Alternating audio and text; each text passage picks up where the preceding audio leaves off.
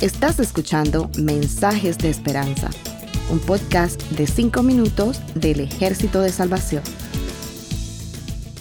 Hola, soy el mayor Josué Prieto del Ejército de Salvación. Si Dios existe, ¿por qué Dios no detiene las guerras? Este tipo de pregunta es difícil de responder. Las hacen a menudo los incrédulos. No estoy diciendo que sea imposible de responder, si respondemos sinceramente, vamos a exponer la naturaleza pecaminosa de toda la humanidad.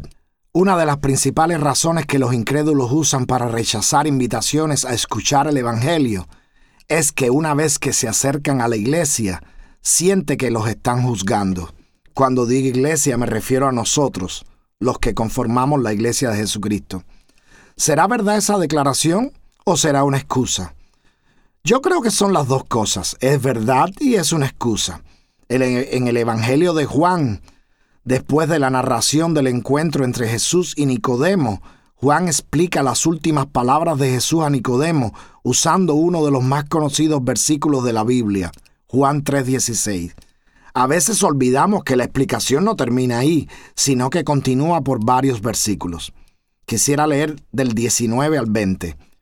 Esta es la causa de la condenación que la luz vino al mundo, pero la humanidad prefirió las tinieblas a la luz, porque sus hechos eran perversos.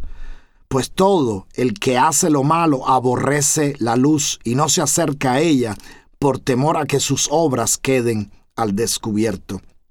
Sin duda alguna, nos sentimos intimidados por la posibilidad de que nuestros pecados salgan a la luz. Cuando la luz de Jesús brilla en los que hemos sido perdonados, rescatados y transformados, el pecado de los que nos rodean es puesto en evidencia y la vergüenza es real. Pero volviendo a la pregunta, la respuesta más honesta y la más sencilla es declarar que las guerras no son responsabilidad de Dios, sino resultado del pecado del ser humano. Dios tiene el poder de parar el pecado y lo hará un día pero cuando ese día llegue no habrá más oportunidades para los incrédulos de poder arrepentirse. La solución que ellos piden los pondría en un dilema sin solución. Desde luego, bajo la lógica humana, la guerra es una de las peores cosas que pueden pasar. Pero sabemos que las razones de la guerra son ambición, odio, rencores, envidia, prejuicios. Es decir, la verdadera razón es el pecado, y el pecado es lo peor que nos puede pasar. Cuando ponemos de manifiesto que el pecado es el problema, no podemos olvidar aclarar que la única solución al pecado es la salvación ofrecida por Jesucristo en la cruz. Todos pecamos. Recordemos cómo Pablo se incluye a sí mismo entre los pecadores cuando escribe, palabra fiel y digna de ser recibida por todos, que Cristo Jesús vino al mundo para salvar a los pecadores, de los cuales yo soy el primero.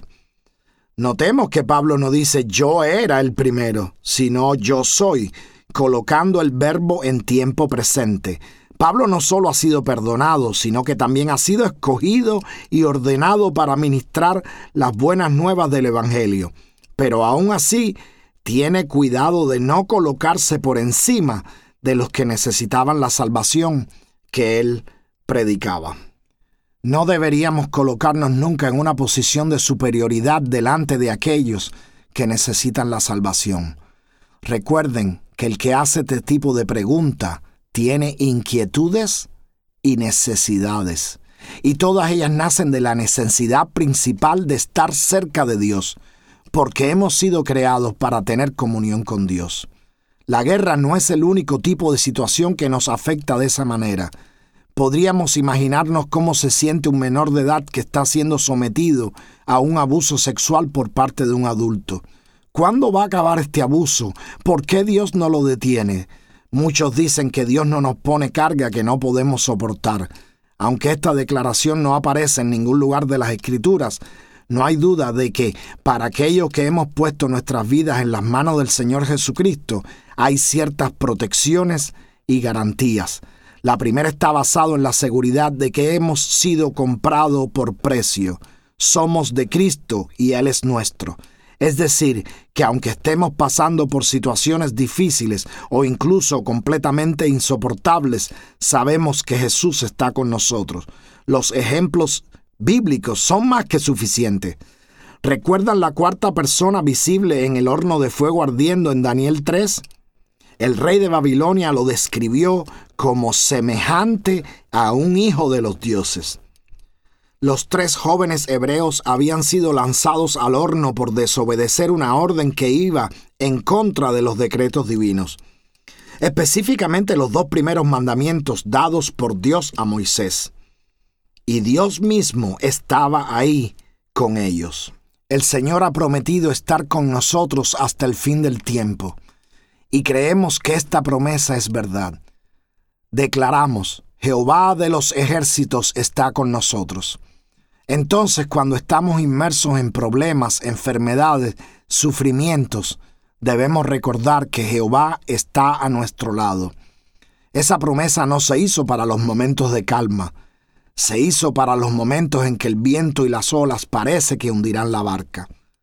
Lo mejor de todo es que si de verdad andamos en el Espíritu, después de pasar por una situación insoportable, por una prueba o tribulación, nos damos cuenta de que hemos salido de ese periodo fortalecidos.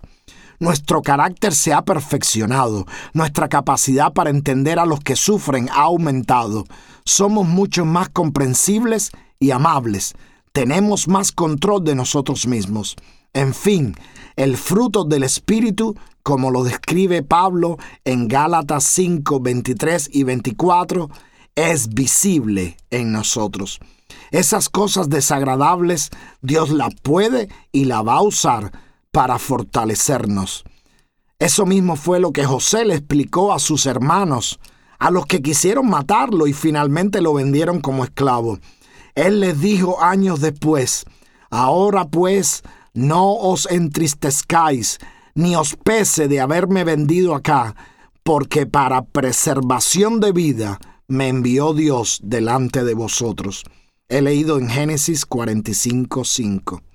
Dios, nuestro Dios, tiene un propósito para cada uno de nosotros, y las dificultades y sufrimientos no van a impedir su santa voluntad. Con fe declaramos que Él puede usar esas cosas negativas para ayudarnos a cumplir con su propósito y declaramos que Él está con nosotros siempre. Gracias por escucharnos. Para conocer más sobre nuestros programas, por favor visita salvationarmysoundcast.org. Dios te bendiga.